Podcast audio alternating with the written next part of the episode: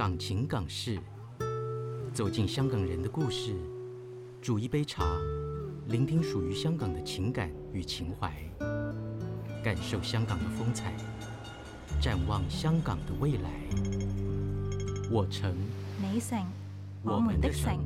城，港情港事講我们的事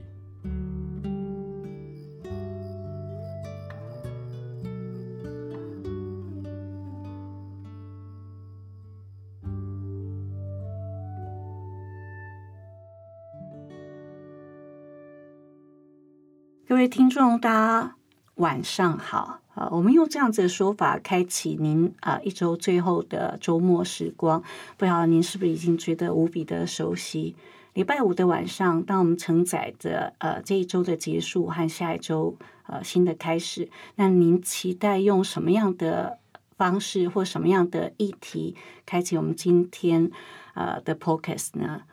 我真与我们港情港事的节目，非常感谢各位在过去二十集的支持。那很遗憾，所有的事情都会来到尾声，但是呃，就像英文讲着 “the last” not the least” 啊，所以今天在二十一集的这个节目里，我们特别设定一个非常不一样的议题啊，叫做同声同气。那我们今天会特别邀请两位呃，在香港、台湾都是重磅级的一个语坛人来参与这个节目哈。因为呃，尽管我们今天说一个这个民主的社会最重要对基本人权啊、的这种认同或是捍卫啊，其其中一个除了你说这个，比方说你要有言论自由啊、创作自由啊等等，那很重要的部分也是在大家性别认同上啊，可以完全的彼此尊重。啊，那，所以我们今天要邀请的要谈这个呃领域呃的专家啊、一位就是呃香港来的尤静尤老师，那另外一位就是我们呃可以说所谓的同志书店或者说性别议题的书店的创办人啊，呃赖正哲赖赖老师哈阿哲老师，所以我们今天会透过他们交。呃，交叉的这个产生这个火花，跟大家一起回顾呃呃，在性别议题在港台发展的过去啊，那一起也要展望这个未来。好，那当然一开始我一定要呃按照习惯要呃请这个尤老师和呃阿哲老师哈，你们各自用自己的母语跟听众朋友打招呼。呃，各位朋友大家好，呃，我是阿铁，阿 Ted 吼，对好来。各位大家好，我係尤靜。啊，那两位都很这个谦逊的讲，都没有自报家门。对，那当然我呃我。就像我们一开始讲，就是说这个基本人权这个部分，包括我们去捍卫彼此特殊的母语啊。那诶，所以说我们现在普遍的认同，会觉得这个语言就是我们共同的居所。那我们有语言的多样性，才会让我们这个生存的这个呃环境啊更丰富，也让我们生存的竞争力会增加的哈。那如果呃是这样子的部分，但呃两位甚至包括我自己，有时候发现一个呃。非常重大的巧合，因为我们三个人都是一九六六年出生，对，我说我们我们现在都都就完全就是这个命运共同体。对，那我不知道说这个呃，两位老师有没有听过一个说法啊？一九六六年是火马年，我刚刚要跟哦，是有哇呀说，对，那我会不会先请教两位星座啊？我刚刚也请教了阿姐，哦。我的星座我是呃我是呃那个叫什么 Aries，哦，对，母羊座，母羊座。四月吗？对，四月，對哇對對對。对，那我是水瓶，哦，所以是二月。一月底，啊，一月底，一一月底。月底，嗯。所以是六六年的月一月底月底，哇，好，那我我比呃两位都小姐，哦我是呃令人讨厌的处女座，龟毛的处女座，对对，让人家觉得非常刻板 fussy 哈印象。的处女座，我呃，我母亲也是母羊座，她是永远都是这个活力充沛，然后有一种天真无邪，这样子的天真会保护她啊。那这个这个，我很多好朋友都是水瓶座，所以标新立异是你们的专场。对，这是天马行空胡言乱对，语。所以我们是一个这个非常完美的组合，尤其是在呃这个二十一世纪，我们所谓的水平记哈里头来去探讨这个部分。呃，当然对我们来讲都是必然，还有这个呃本然啊、甚至也是共同的素养啊。只是很可惜，社会上的大众呃，可能因为种种的制约啊，对性别议题要要不就是用极度的好奇啊、呃但是却不敢这个多多介入，要不然就会很容易激起意识形态。诶是不是？我请先请呃尤静谈一下的你，你怎么变成现在的你？天哪，这个是一个很难很难答的问题。对嗯，你是土生土长的香港人嘛？对对，嗯。我在香港出生的，对。可是我爸爸妈妈当然就是像很多香港人一样，是从广州来香港的，嗯，对。然后就，嗯、但是你在香港出生，我自己是香港出生，是。我我其实我姐姐跟我哥哥都是在香港出生，嗯。对。嗯，然后我出生，因为一九六六年，其实是我我觉得我运气很好，比起我哥哥跟我姐姐，因为哎六十年代的香港其实已经经经济经济起飞的时候了，所以我们家里头的环境也比较比从前好很多，是。比五十年代好很多，所以啊、呃大概就是嗯没有什么风浪，然后父母嗯亲会特别呃希望你走哪一条路吗？嗯，我觉得也是因为我不是我哥哥姐姐的那个五十年代比较艰难的年代，所以他们给我的自由度也比较大。嗯，我家里头其实我家庭其实是比较奇怪的一个家庭，因为我爸爸其实是呃广州岭南大学的学生，所以是一个所谓的知识分子。知青，知青，对，就比较是一个 知青。然后其实去文人哦，这样子嗯讲，去香港的其实比较少，是通常是来台湾的。嗯好，所以哪一代来台来香港的比较是草根的，嗯啊、或者是做生意的。像我爸爸这样子比较的文人的，所以他其实有点落单，有点被边缘化。所以他其实从小，我家有有一个很怪的现象，就是我爸我爸爸其实蛮有文化，可是他很瞧不起文化，就是因为香港是一个很。嗯没有文化对，就是一个重商轻文的社会。嗯嗯嗯其实它是一个重商，它不是没有文化，它是它是，可是它是很多是庶民的文化。，或者说它很现实，对，这比较是一个重重商，因为它是殖民地，然后殖民地文化就是让香港非常重商轻文，嗯嗯所以我爸爸其实在这个方面受到蛮大的那个差异对待，从小的时候，所以当我很小很小的时候就已经。很喜欢写东西啊，看小说啊。我其实那个时候都还没学习蹲马桶，我就已经在看小说了。那种 那种那种小孩，所以我爸爸其实觉得我还非常非常奇怪。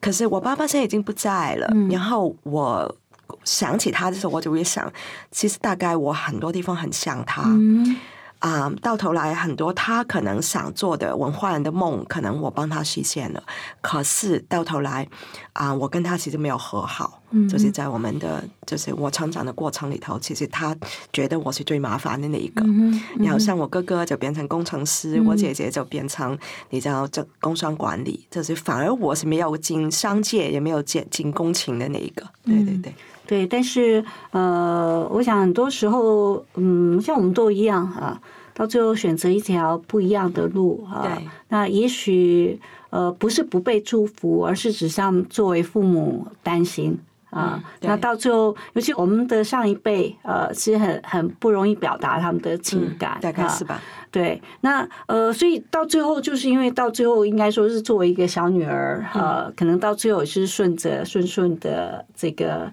按照你的意思成长。那阿哲呢？我应该比较正常特别，就是呃，因为我前哎去哎今年去参加同学会嘛，嗯，那有些同学他们就不是每年都有来参加同学会，然后今年就是因为比较扩大举行，因为虽然像我们也都快六十岁了，是。所以大家会觉得说还是聚一聚吧，嗯嗯，那见一次少一个。对，尤其是我们也邀了老师嘛，那老师都是七八啊七十几了，几了嗯。对，所以就同学就来了，然后我就跟其中一个同学讲，我说：“哎，我是阿哲。”他说：“哎，你真的是另外一个人呢。”我说：“怎么说？”他说：“嗯，我觉得你跟在学校完全不一样。就是我在学校其实是很安静，然后不太说话，嗯嗯嗯嗯就是那种怪怪的学生，然后也不是那种大家会看得到或跟同学互动算很频繁的人。然后他们后来就看到我在媒体啦，在街头啊，啊的这种发声啊，抗抗争啊，开书店啊，他们觉得这个应该不是我，他们就很难把两个连在一起。所以我会觉得他们会有这种落差。我自己在问我自己的时候，我就想说，那是因为我是一个男同志的关系。嗯哼，因为当我以前没办法说出我是男同志，在学校的时候，我才发现原来这个身份不但隐藏了我是男同志这个身份，也隐藏了我好多的声音跟表达的能力。所以我是有点被社会晋升的。嗯所以当我是一个男同志的这个身份，我可以很自在的说出来的时候，我发现哇，我好多事情都被打开了。嗯所以我发现我真的是像他们讲的是不一样的阿哲。嗯嗯对我在呃看到我自己是一个呃男同性恋者，跟我还是被打压的男同性恋者，绝对是不一样。嗯所以我觉得这个同志身份的认同的改变很大。嗯那尤其是跟啊、其实最直接就是跟父母亲的 come out 嘛，嗯跟兄弟姐妹的 come out，、然后再来就是在我开书店的时候。嗯，其实可以出柜的人很少，所以我等于是跟整个社会大众是出柜的。嗯虽然我我那时候不是名人哦，也不是什么公众人物，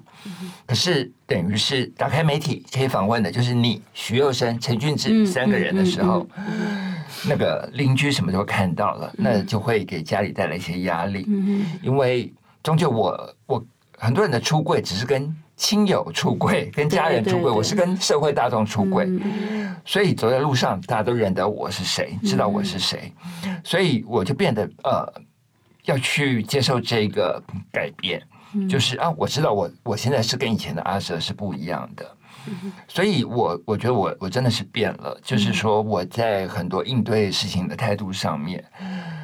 尤其在那个时候了。现在因为同婚也都过了嘛，那时候根本同婚是什么，根本就完全无法想象。是所以从同性恋被看到同性恋到同婚的这一路的过程，我觉得真的是改变很大。嗯那我觉得我自己大概是这样子变过来的。嗯哼，嗯哼，对我为什么说它会比较正常啊？是因为呃，过去我有一段时间就是在呃阿哲的母校逢甲大学建筑系服务。那因为我就教这个其中开的一门课，也真的还蛮受欢迎，所以才有机会一直开哈。那谈的就是空间的性别研究，其中有一次的主题就是在跟他们介绍，像很多的这个独立书店啊，哈，用自己的力量去创造很多让这些空间的赋权被 empower 的方式，不是只是单单纯只是为了 public general public，而是也是为了分众的小众啊、那刚好我有一个这个机会可以呃提名这个杰出校友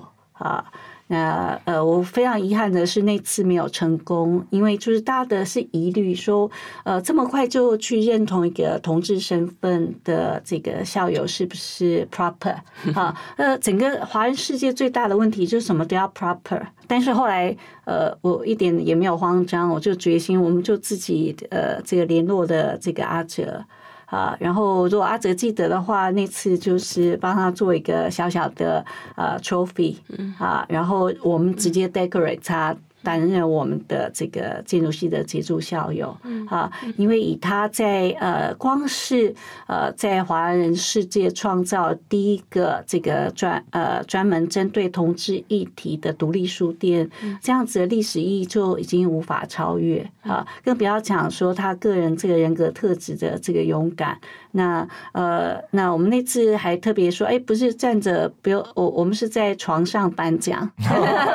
你记得那个事情？要要然后好多好多的这个同学呃，这个年轻的孩子，甚至包括其他的相关科系呃的孩子，我们不管他是他起码对这个呃呃受到他启发的这个认同，其实都当场流泪。那那次我跟他两个也哭得蛮惨的，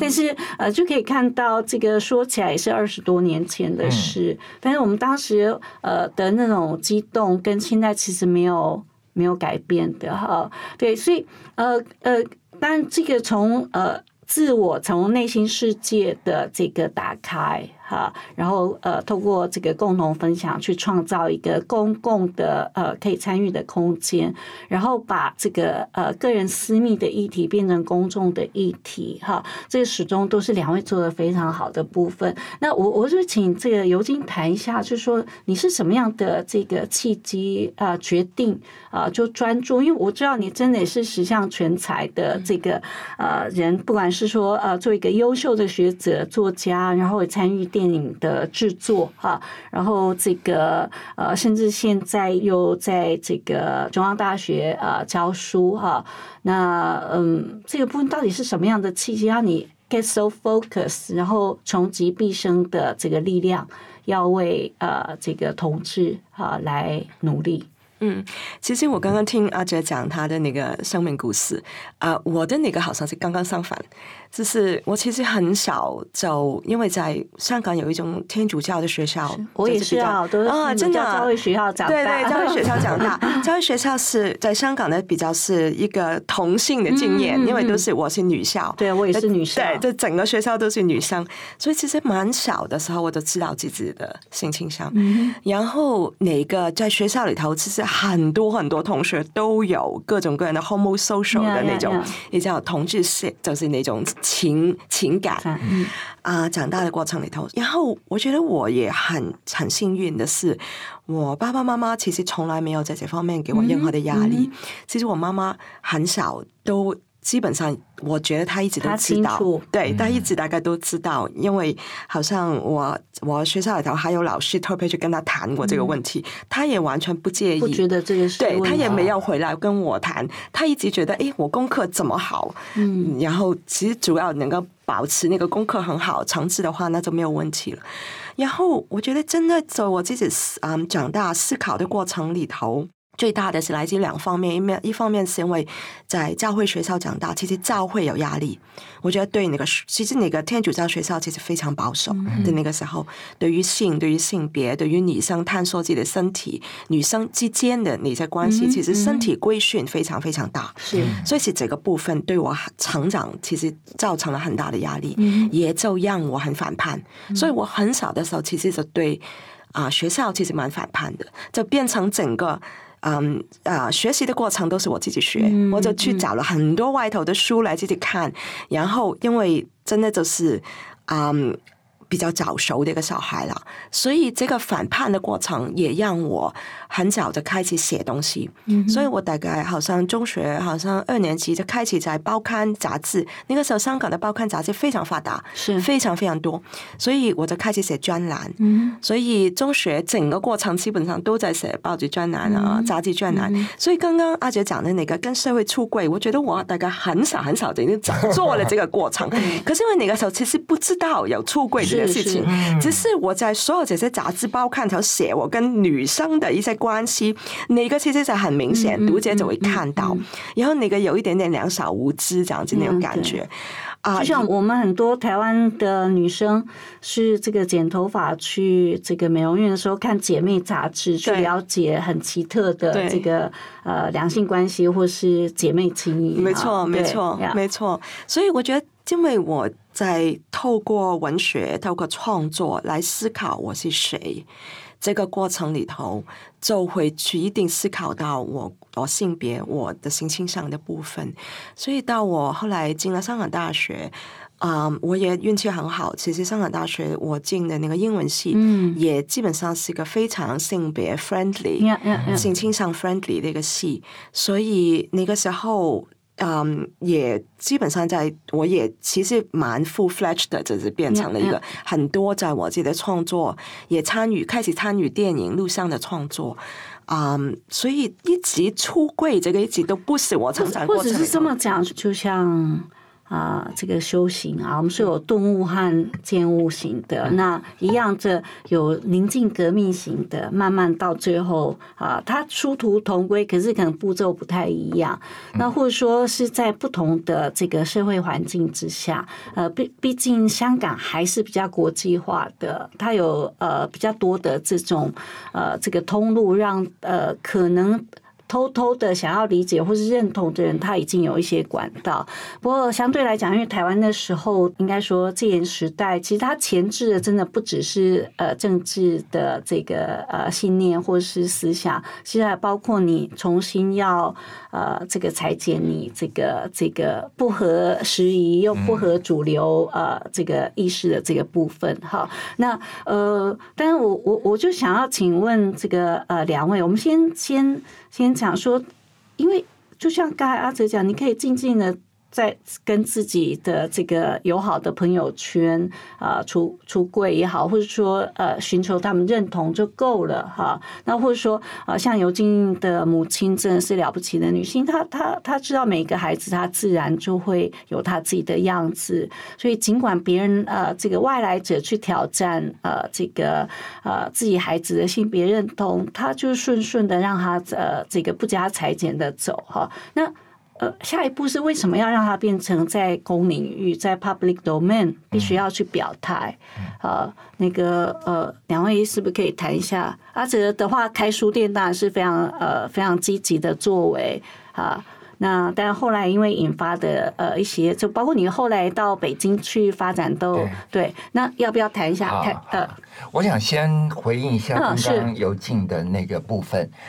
就是呃，因为我们是港情港事嘛，一定要讲到呃香港的张国荣跟关锦鹏。是，因为在我成长的过程中，真的是那个看了一些呃，应该是那个时候我们都是港片长大的，对看着港片长大。然后张国荣又是那么有名的明星，对，然后又《霸王别姬》，好，那关锦鹏也拍了好多电影啊，尤其是女性的电影，嗯，阮玲玉啊这些的。我就觉得，呃，在两位身上看到他们在那个时候港台都还不是那么呃有一些改变，他们就已经出柜了。就是张国荣跟关锦鹏就出柜了，所以呃，关锦鹏跟张国荣其实给我的呃影响很大，就是。呃，我觉得他们作为一个名人，然后明星，但是我们其实老实说了，期待我们台湾的所谓的名人或明星也可以出柜，因为我们知道有一些人，嗯，有些公众人物他是他是 LGBT，嗯，但是我们期待了好久，他们都没有出柜。最后出柜的是香港的朋友，那我们就觉得哇，好棒！那尤其是他们的好朋友梅艳芳，哦，更是我们喜欢的女神，同志女神。所以呢，呃，我觉得这个部分我是回应刚刚有进那个部分，就是说，呃，也回应了刚刚谢老师提到的。如何从一个私人的性倾向，然后去影响公领域？我觉得他们都做到了一百分以上。就是他们做一个这个，不只是一个 celebrity，他们就是一个公众人物。对啊，所以呃，如果透过他们的这个呃具体的表态，的确对一些没有勇气跟追随啊，或是表示自己呃起码支持啊呃这种认同的人，可以可以真的也 come out 啊。对对。那我我想再补充。充一点，就是说，刚刚尤静也提到了，香港是一个殖民的社会，是一个非常重商的社会。那我们知道，这些所谓的艺人，绝对不是我们想的，说他们想出柜就出柜，绝对是有一些盘算。嗯这些盘算他们会损失很多。嗯他们如果在那个保守的时候年代，他们出柜了，也许他们接不到代言，接不到电影。嗯，但他们却在最红的时候，呃，他们出轨了。我觉得这是很难得的一件事情。嗯。就是他们，万一这个整个大家是不接受的，反应不好的，就没有了这些收入了。所以我觉得这个部分就是我非常钦佩呃这些呃明星。哦，因为刚才谢老师有问我说，怎么从这个私人的领域后来到呃是。呃，一个公领域的这个部分，呃，就是要讲到呃，我自己常年在呃二二八公园，那时候叫新公园，嗯，呃，活动，因为那时候没有公共空间，是，所以我的成长，呃，我的青少年的时期都是在新公园里面混，嗯，我从二十岁混到了三十岁，就是这十年我从没有间断，就是我都会去新公园，就是去钓人啊，去认识朋友，嗯，哦，那时候因为我。也在念建筑系，所以我等于是有一种带着在学校已经被训练的一些背景，就是空间的敏感度。我在新公园里面，用我这样的一个活动者，就是我是个男同性恋者的一个活动者，我在新公园里面看到公园里面的一棵树，一个呃双人的座椅，一颗柱子，一个亭台楼阁是怎么样被挪用成为另外一个。呃，不一样的东西哦，就说我们觉得它是一个纪念馆，其实对同志来讲，它可能是另外一个意思。是那一个亭台楼阁，可能是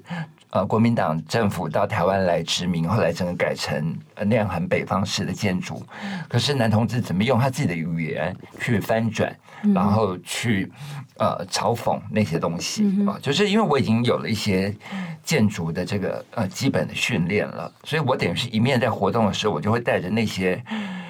我有的一些专业背景去看这些东西，后来我就决定说：“哎，啊，真的是很辛苦，因为作为一个男同性恋者，你大概只有晚上可以活动的空间，变成夜行性动物。对，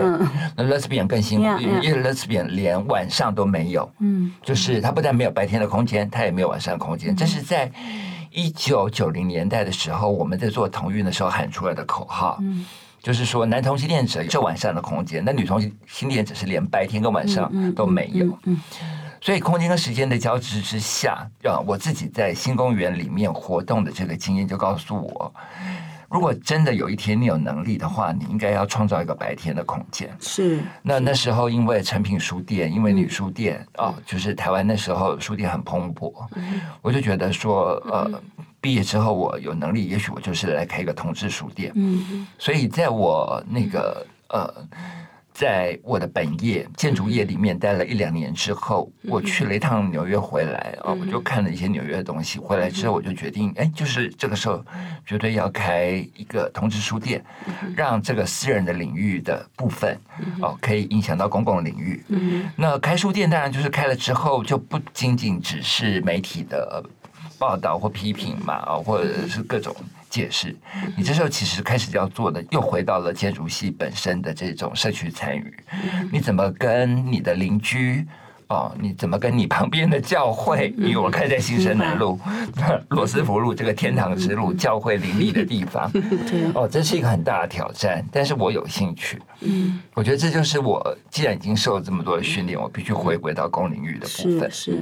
对，因为毕竟我们所有的这种热情啊，到最后还是会透过。啊，纪律还有专业，让他呃，让这些态度可以具体化。所以，那个尤金友老师，我们是不是也呃，请您谈一下啊？嗯，对我有好多东西回应，我就简短讲一下。呃，首先刚刚谢老师讲的那个香港作为一个国际化社会，我觉得也是一个在我长大的过程里头，其实这个双面印。嗯，嗯，它当然好处就是它很快可以接受很多欧美思潮，就是欧洲的、美国的，尤其是像你刚刚讲的美南美的，尤其是比方说，其实的就是《Kiss of the Spider Woman》这种南美文学，其实非常影响香港文学。是，所以这解。这方面就让香港的那个文化比较多元，然后很开放这样子，它有哪哪个特色？可是另外一方面，也因为它的国际性，也因为它的殖民历史，所以让那个教会的势力其实比在台湾更强大。嗯，那天主教跟基督教的系列，香港其实非常非常非常强大的啊，尤其在教育、在社会福利各各个层面上，所以哪个对于身体规训的。哪一种压力对于小孩成长，其实是我自己觉得比台湾可能更大。也是因为这个面上，所以让我在长大的过程里头觉得，哎，我我看到很多我自己身边的朋友没有上我怎么运气好的话，其实是受到有一些，比方说我自己看见的，我可能会想自杀，或者是你知道就退学之类的。其实遇到很多人生很庞大、很怕的庞大的挫折，是没办法长大的。所以。也是这个这个啊，长大的过程让我。发现我自己的运气，其实也应该变成我自己的一种一种资源，就是让我长大的过程里头，我在透过写东西，嗯，后来我也去了美国，嗯，学习啊不同的统计论述，所以在这个嗯创作跟学习的过程里头，我会整天想怎么可以回馈社会，怎么可以帮一些没有像我能够走过来的人，对，没有像我这样子走过来的，其实就我能够走过来，其实完全。是一线之差，然后我也要回应刚刚阿杰讲的两个部分，一个就是说，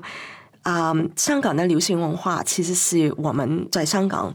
啊、长大的同志庞大的资源。对，那个是一个非常非常有趣的资源，我觉得那个也是跟香港的没错，那个商业社会很有关，可是也跟他的欧美文化的输入很有关。是。所以其实像在张国荣或者是关锦鹏这种，在出柜之前，在我长大的过程里头，其实已经有很多像陈伯强啊，嗯嗯啊，像罗文罗啊，文。对，其实我们只是雌呃雄难小孩，辨对，没错，嗯没错，没错。所以作为小小同志，其实一长大的过程里头，你身边转个弯都是这种非常酷儿的流行文化，所以那种其实认同感。而且就是比较安全感，其实是大大的增加的，是因为流行文化的无孔不入，而不是要靠你知道主流的嗯教育建制的那种认可。嗯这个是一个。然后另外是，我觉得九十年代其实在香港，虽然我们其实没有很多。啊、文化产业是跟同志有关，像没有像金金书库这样子的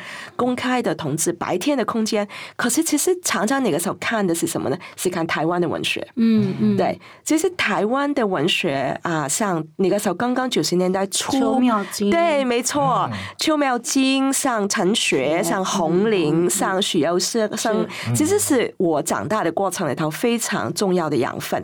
所以那个其实是看台湾的同志文学，跟上 Mickey 啊、陈俊之啊、同志电影啊那一种，我们就变成有一种自成一国的感觉的。虽然台湾跟香港，呃，严格来说不说一国，可是同志少少同志是一国，所以那个时候是真繁体的，对对对，那个是真的有一种就是互相革命情感，对对对对对，没错没错。没错没错，对对错。所以其实我九十年代是常常常常跑台湾的，我记得我非常常跑台湾。然后刚刚阿杰讲的那个 lesbian 的空间，那个时候其实我记得我差不多每一次来晚上都在 T bus，嗯都在 T bus。因为那个时候香港还没有 T bus，没有女童 bus，台湾就有很多了。嗯然后哪个时候进去 T bus 完全是一个全新的世界，完全是打开你一个不同的对于空间跟性欲望的那种流动的感觉。嗯嗯嗯对，所以那些都是很重要的资源。是，所以两位呃，经过这几十年的这个。我们说奋斗好了，哈，而且是身体力行的奋斗。觉得一般人的觉知啊，我们不要谈年轻的世代，就包括呃过去呃会有呈现的比较呃年长的族群，或是甚至我们常常会讲可能呃比较中低收入的族群，他们真的包容度比更大吗？呃，我觉得是有。那这个有其实是从呃基本的草根做起，就是我们台湾有很多的 NGO 组织。那、啊，OK 呃，对同志来讲，当然就是最大同志组织就是同志咨询热线。呃，是他们入校，然后到呃社区，然后也就从小学生到长辈长者，他们就是只要有机会，他们都去跟他们做一些这个呃讲座分享。那我觉得这个影响很大，就是说，我觉得这种教育或沟通是需要时间的，它不是短时间见效的。所以他们花了很多的精神、大量的人力、志工投入在这块领域里头。嗯，所以我觉得，除了我们看到的一些流行文化，或者是说，好，假如我开个书店，另外一个很重要的是说，哎，有人真的活生生的站在他们的面前说我是同志，那我告诉你我的生命历程是什么，我觉得这是最动人，也是能够最让人家产生同理心，哦，然后改变的一个很重要的观点。是，呃，的确，我一直呃相信哈，只有每一个身为人，呃，只要我们被感动，那个共感，它自然会从感动力变成呃这个呃影响力和和行动力的哈。那所以尤金这边的香港的做法又是如何呢？对，我很同意刚刚阿杰讲的那个，其实很多 NGOs 在港台啊、其实中港台都做了非常多的工作。啊、我从美国回来香港以后，其实也就创办了啊、我在参与了很多 NGO 的工作，就推动啊、性别平权啊或者性平权这一块，也接触了我觉得很多就是比较年轻的小孩，嗯，可是。啊、我们的社会上是不是有改变呢？我觉得是有的。不过呢，常常从我们同志的角度，觉得改变的很慢，好像在大大的呃国际空间里头，在推动一些改变的时候，在我们在地社会就会有一些反扑，嗯，就会就是好像你知道外头走了三步，我们这边就要退一步，让来来 compensate for 来 Yeah, 来补.足那个的走得太快的那种感觉。所以这种事，我觉得让我们其实很沮丧的。其实我已经参与同运，在无论是香港或者台湾，可能参与同运都可能有三十年了吧，二十二十多年。现在我就像刚刚阿姐讲的，快六十岁了。我觉得这个到现在我这个地步，我觉得我自己有个感悟，我现在很想讲的，就是说，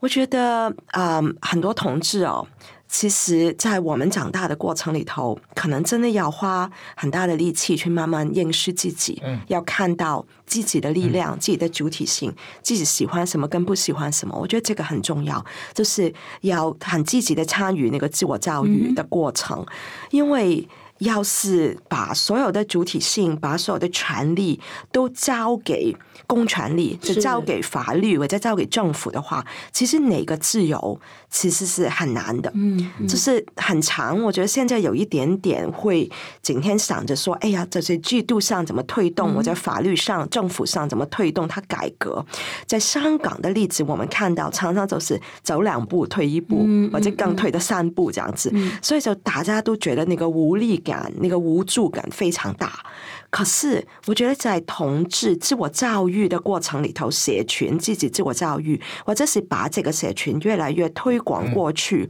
让它越来越大，在民间做的工作，哪一个其实有时候比推动法律的改革更重要，因为是哪个才是更长远的。我自己个人感受到，的确在年轻的族群里，哈，那不管我们今天谈的是同志议题、同婚议题，或者说作为一个极少数的族群，其实它会变成一种日常。我希望说，今天比方说这个尤静在这边，你怎么去看？呃，从可能二零一二、二零一四开始到现在香港的大改变，哈。那至于还在这个香港的手足。啊，那呃，他们会不会因为思想前置，或者说这种呃呃标准化啊，大家这个行为好的政府的介入，会对会让他退步退的呃，就同志的权利啊议题是，就是最少我们知道你不能聚众游行，你可能在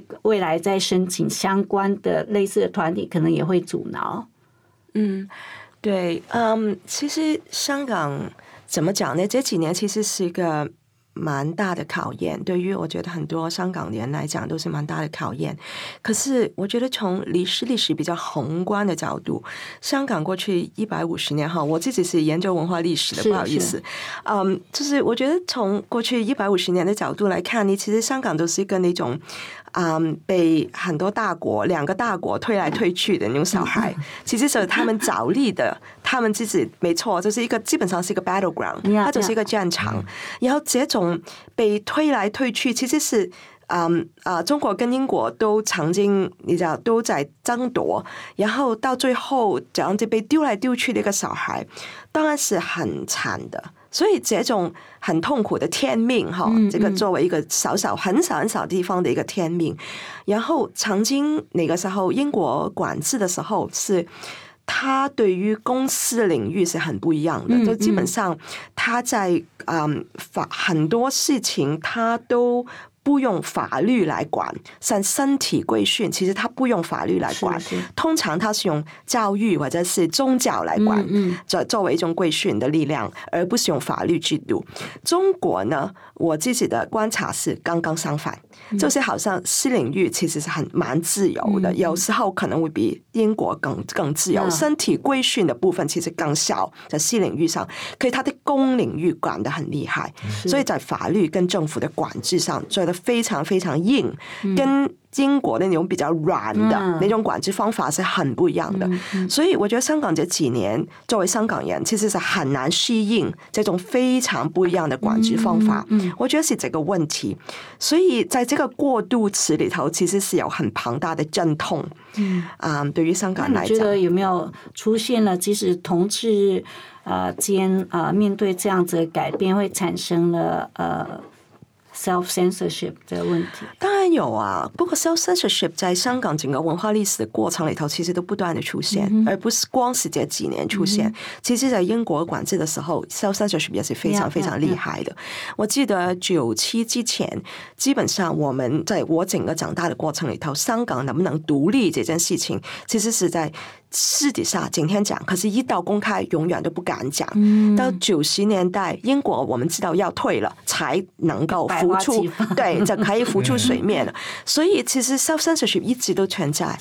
不过现在我觉得问题是因为不知道那个红线在哪里，其实他会溯及既往，这个对，没错，没错，而且不知道底线在哪里，所以那个 self censorship 变得太模糊了。现在其实这个问题，然后也在跟我刚刚讲的说，从前能够讲。的议题现在不能讲，从前不能讲的，现在反而能讲，就变得香港人其实很 lost，很迷失，其实这个问题。那当然还有另外一种观察，就是呃，包括在台湾，你就发现呃，有一些人可能有错误的见解，他觉得啊，我同婚怎么都过了，我等等都过，你们还要怎么样？哈，会反而会觉得说已经有了，就觉得有就就够了，好，就那何况是全世界这个呃首屈一指的这个部分，那你会发现这样会变成一种阻碍吗？两位，就说有的地方是反而你不规范，你不你不让它合法化，它反而因为也会增加一种动力，然后同仇敌忾。我曾经去想说如何回答这个问题，会大家普罗大众比较能够接受，就是说。我们台湾都有蔡英文女总统了，那我们还推动妇权干嘛？我们的妇妇女权益的那个妇了啊，嗯，就是说，并不是说哦，我们有女总统了哦，我们这个我们就可以不用再去推动呃妇女权益。那我们也很多事情其实是他呃，永远你作为一个身份上面的或者身体上面呃心理上面的一个少数。我觉得这些议题就是永远呃一直要下去，就像我们看到美国奥巴马都当过总统了，你黑人问题能够不处理吗？这个是跟永恒拔河。对啊，那你不能说你对奥巴马都当总统了，你还要什么？对不对？那所以我觉得这个就是，如果换做我，我会跟普罗大众这么说。就是比较，他们比较容易理解了。那我们到底要做什么？就是说，很多人也问了，那同婚通过，那还要干嘛？我说，那很多事情啊，因为同志他就是个人，那人会干嘛？你人也会死，对不对？那你的那个包括长照的议题，我们最近也在谈在谈到很多同志，他可能没有，即便同婚通过了，他可能没有办法迈入家庭。那他到养老院去之后。他的同志身份可能要被隐藏，嗯，因为他的周遭可能不是一个很友善的环境，是，对不对？那他周遭可能都是一些 straight，或者是完全对同志根本不 friendly 的人，那你怎么去呃讲这些事情？嗯，好，那或者是说，包括我们的那种人生最后的旅程，哦，我因为前一阵子才跟那个 龙源集团台大的最最大的这个殡葬业者聊到 LGBT 的，嗯，这个告别式应该是怎么一回事？如果人都走了。他是一个跨女或跨男，结果你还把他打扮成原来的样子，那他会不会很遗憾？是，对不对？所以这个真的真的要变成一个普遍的共识啦，哈，要不然的话，他永远那这真的是跟永恒呃永永恒拔河啊，那一代又一代，我们只能说你在垫高的基础之下啊，我们看到的这个呃世界是没有落差的啊。那我常常觉得说到最后，今天一样啊，今天比方说这些。呃，这个多重障碍的小孩，他长大，他变老了，呃，那他们的父母手足都不愿意再照顾他们的时候，或是无力照顾的时候，那是整个社会的责任呐，哈。那那尤金老师有没有遇到这样子的这个呃挑挑衅？好了，对对，我非常同意二姐讲的，我觉得就像我们同志，其实啊，他我们作为一个人哦。不是只有同志这个身份的，我们作为一个人，其实性别、性性倾向跟我们的阶级、跟我们的种族、跟我们的肤色、跟我们的文化、跟我们的教育，全部都连在一起。所以，当我们比方说在想想什么是性别研究嘛？性别研究其实是一种啊，那个主体的差异跟权利的差异的不平等，对吧？而且这种不平等是建基于性上面的。然后现在我觉得很多时候，在我们讲哎同运可以结婚了，好像就不用谈其他议题了。但问题是，其实就忘记了其他的差异了，其他的权利的不平等的存在。那些权利的不平等，反而因为好像。到了同婚了，所以就反而被掩盖了，反而被遮蔽了。所以好像是说，因为已经给你同婚了，就不用再想其他的东西。所以那种因为性主体或者性关系的而得到的不平等的差异对待，其实每天在我们日常生活里头不断的出现，不断的经历，不断的发生，而且是跟我们刚刚讲的像阶级啊、种族全部都挂在一起的。所以有一些人可能好像。可以跟异性恋一样的平等结婚，可是就变了说，很多人可能也或者是更多人其实受到不平等的差异对待。所以哪些人反而是谁呢？而且为什么他们被差异对待呢？我觉得现在这种权力架构可能其实变得更麻烦。我自己觉得，在研究的脉络，在观察，在运动的脉络，其实要更去挖哪些。被遮蔽的议题跟族群来去看，他们为什么会不平等的对待？当然，因为呃，我相信我们的努力都一定会继续哈，直到我们生命终止那一天。可是我们会很开心的闭上眼睛那刻，一切真的呃，这个更开放哈等等。那如果说呃，我现在让两位想象一下，就如果你们两位可以一起呃，这个呃。Initiate 一个全新的运动啊，或是这个空间或什么，因为这个，那他我希我们希望，假定我们设定一个年限叫二零五零、二零六零，就是三十年之间，也许我们不在了。哈，可是我们我们可以这个会觉得说啊，那是又重启一个呃，我们在九零年代开始不一样的篇章。两位可不可以想象，不一定要一起做啊，但是只是说，因为现在大家大家在台湾有这个基础哈，那可不可以给我一个这个 project 的一个这个呃很 creative 然后 futuristic 的想象？嗯，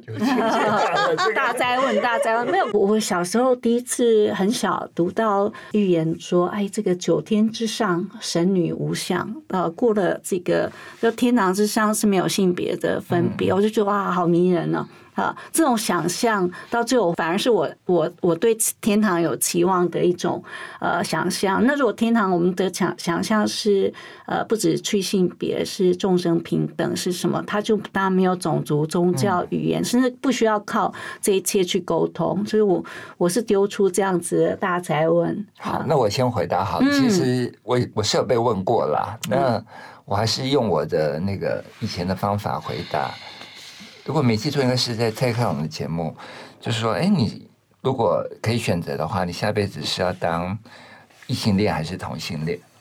啊，那我觉得我就跟他说，嗯，当什么恋都好，就是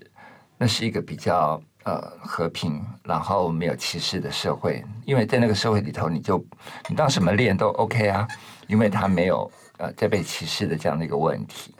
所以如果能够在三十年之后。有这样的一个社会，假如啦，有这样的一个社会存在，那我觉得那就很 OK，就不必再这么辛苦。嗯，对，嗯，对我可能会回到我自己小时候念的，呃，就是 Plato 哈，柏拉，就是柏拉图的，对，对，没有，就是像呃。嗯，他想象的那个理想国，对理想国里头，其实我们是人是有所有性别都有的，是。对我们是不同的，而且每一个人好像都有啊不同的呃那个性倾，这这这是就是好像都有，就是不同的性性别跟不同的性倾向在我们身上都有，好像每一个人生下来好像都是双性恋这样子，然后。就呃，可是是因为是这样子让人太快乐了，所以天神 天神就不高兴了。你要你自己就太太强大了，所以天神就有点妒妒恨，所以就才把人全部隔成两半这样子。我觉得这种想象其实蛮有趣的，因为其实让我们看到我们的可能性，就是人的可能性，怎么可以超越性别，超越。In a way 其实超越了身体，因为到头来其实人不需要被性别或者性倾向所界定。嗯啊，其实每一个人的发展，而且是无穷无尽的，在每一个时刻也可以随时的改变，而不因为他的改变而被框限。嗯对，这些都是。嗯，到头来，现在在我们社会的发展里头，其实很难想象了，因为其实现在的社会发展其实是把我们的定位其实越来越紧，是。其实那个框线越来越多，看起来好像法制越来越完善，可是对我们的规管其实越来越大。对，因为是呃，所有的资本主义社会或这个产业化的呃世界，一定要标准化，它要 standardize 你，它才可以让这种制成 SOP 化，然后让 这个良率会比较高哈。那嗯，最后我想就是透过刚才尤静老师讲这个故事哈，因为这个是我在呃交界呃研究所的所有的这个选读一定要读的文章，就是柏拉图的这个想宴哈里头的一个篇章啊，那讲就是说，哎，原来所有的人生下来都是有双性。啊，雌雄同体啊，有两呃四只手、四只脚，然后有两个脑袋啊，所以它太太强大，而且因为天神的懒惰，所以让他们可以自呃自行繁殖啊。那它自行繁殖就不需要第二个这个，所以它它变得太强大了。那天神觉得说不行不行，他们都造反了，所以呃就开始开会。那呃开会的结结论就是说，哎，那我们先把它劈成四半好了啊，不行，这样他们会变成每一个都缺手缺脚的，我们还要照顾四倍的人，最后吵来吵去就决定。呃，把每个人分成两半，啊，天神很满意，所以他的信众增加一倍，他的贡品也增加一倍。呃，他唯一替我们做的就是把切开的身体再缝合，对称缝合啊。所以呃，所谓的像我，我可能我这种是这个呃生长者，我们就是没有被缝好的那个哈、那或者说他当中劈两半，因为心急，他可能把他的性器官啊或什么性征啊，这个这个没有处理好啊，所以又有阴阳人，也有这个呃同性者，可是。最终，他们的设计是我们必须要拥抱彼此。呃，我会觉得说，今天我们为什么要谈同志的议题，其实就找到我们失落的那个部分。这个故事是一个非常动人的这个想象哈。我最后拜托尤静跟阿哲用你们呃最心底的话跟我们的听众说。我常常开玩笑啦，就是说，因为有时候我会去买衣服啊，买什么的。然后我的另外一半就说啊，你不要再去买了。然后我就会开玩笑跟他说，我下一秒钟就要被车撞死了，我怎么可以不去买？而且我买了，我就马上要穿啊。那因为我不知道我下一秒钟会去哪里，所以就是呃，我觉得我自己的个性跟我自己比较这个很偏执的一个部分，就是说。呃，及时行乐，但是这个乐是另外一个乐了哦，就是说你真的让自己开心哦、然后活出自己哦、但我刚刚讲那个那个消费只是 其中一部分啦啊、就是说让自己在每一分每一秒你都很自在，对，感到喜悦。嗯，嗯嗯，喜悦真的很重要，记载也很重要哈，这两个关键词。嗯，这几年嗯，很多香港人来了台湾，嗯然后很多香港人也很辛苦哈，我要跟他们讲一句加油。然后嗯，也希望大家可以啊、嗯，能够啊、嗯，在这个很艰难的过程里头也继续的成长。是，如果我们都学会同中求异，异中求同，这个世界会美好很多。好，谢谢大家。那也再度的感谢一直陪伴我们走过二十一集 Podcast 的这个朋友们啊。那希望你们可以在回播的过程当中，呃，跟您的亲朋好友分享。其实我们这个呃二十一集，这个可以看到呃三四十个完全不一样的生命个体啊，他们呃在这个平台上展现的这个生命的宽度。啊，高度、呃，深度，还有一个包容度。好，谢谢大家。嗯，谢谢，谢谢，谢谢。